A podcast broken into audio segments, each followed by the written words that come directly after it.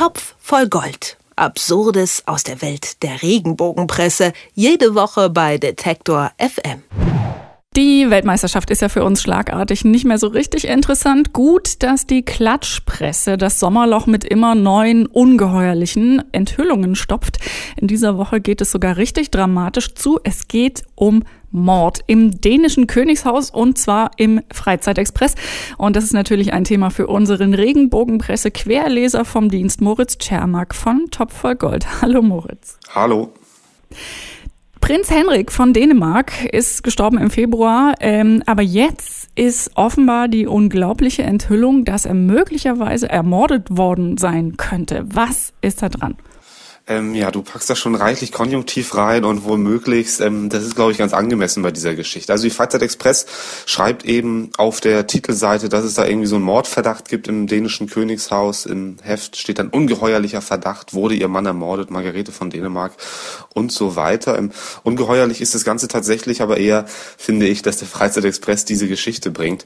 Ähm, es gibt da wohl einen Autoren, einen dänischen Autoren, Martin Titzwilde heißt er, ich hoffe, ich spreche das einigermaßen richtig aus das ist jetzt kein wahnsinnig bekannter Autor, ähm, zumindest nicht für die breite Masse, aber in einer bestimmten Szene ist er, glaube ich, schon bekannt, nämlich immer dann, wenn es darum geht, äh, auf die Demokratie in Dänemark zu schimpfen und das, das Könighaus, Königshaus schlecht zu machen. Ähm, da hat er sich schon, schon häufiger geäußert übers Königshaus, auch sehr, sehr negativ.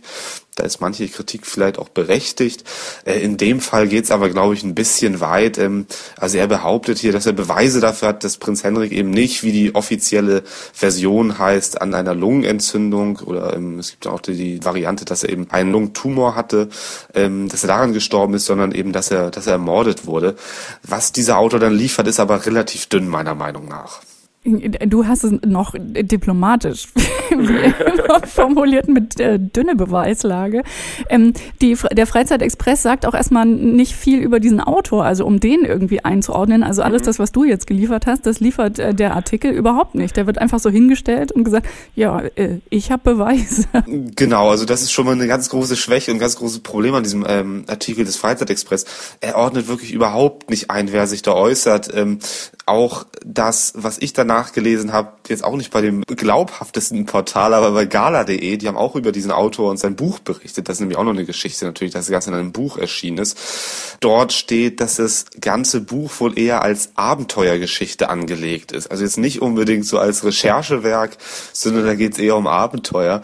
Ähm, selbst gala.de schreibt, also ich, ich muss es nochmal betonen, es ist gala.de, selbst die schreiben, ähm, dass das Ganze wohl eher ein Märchen ist, was dieser Autor da bezeichnet. Das lässt der Freizeitexpress natürlich alles weg. Es würde die Geschichte auch, auch ziemlich, ziemlich zerstören und viel Luft rauslassen.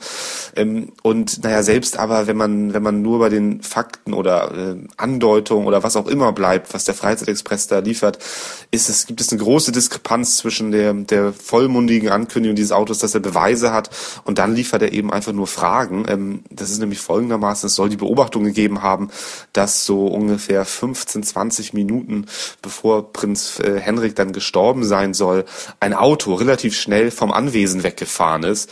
Und da stellt dieser Martin Titzwilde dann einfach die Frage, warum fährt das Auto da so schnell weg? Und dann soll irgendwie ein Arzt drin gesessen haben und da fragt er sich dann, wieso fährt ein Arzt von seinem kränkelnden Patienten weg, der dann bald, bald darauf stirbt? Da kann doch was nicht stimmen. Davon Beweisen zu sprechen, ist schon, ja, sehr gewagt.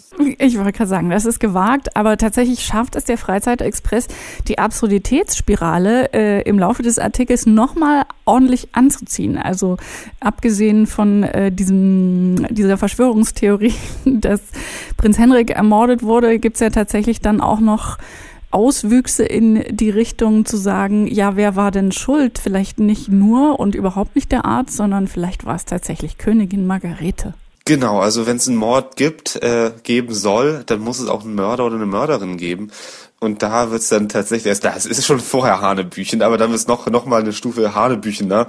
Es gibt dann nämlich wiederum Andeutung von diesem, von diesem Autoren, der halt sagt, na ja, es ist doch ein bisschen auffällig, dass sowohl der Vater, also von Margarete, als auch Prinz Henrik an der Lungenentzündung gestorben sein soll und von beiden Morden hat eben eine Person wahnsinnig profitiert, äh, in, im Sinne von Machtgefälle, Machtgefüge und so weiter. Und das ist eben Margarete.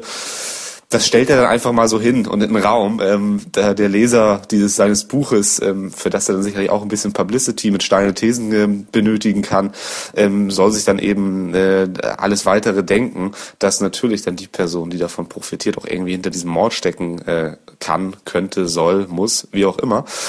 Auch da äh, lediglich diese Andeutung, keinerlei Beweise und trotzdem bringt der Freizeitexpress es. Der Freizeitexpress mal wieder ein typisches Beispiel dafür, was die Klatschpresse alles rausholt aus Nullfaktenbasis.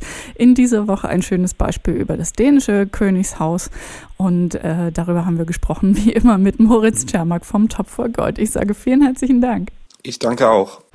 Topf voll Gold. Absurdes aus der Welt der Regenbogenpresse. Jede Woche bei Detektor FM.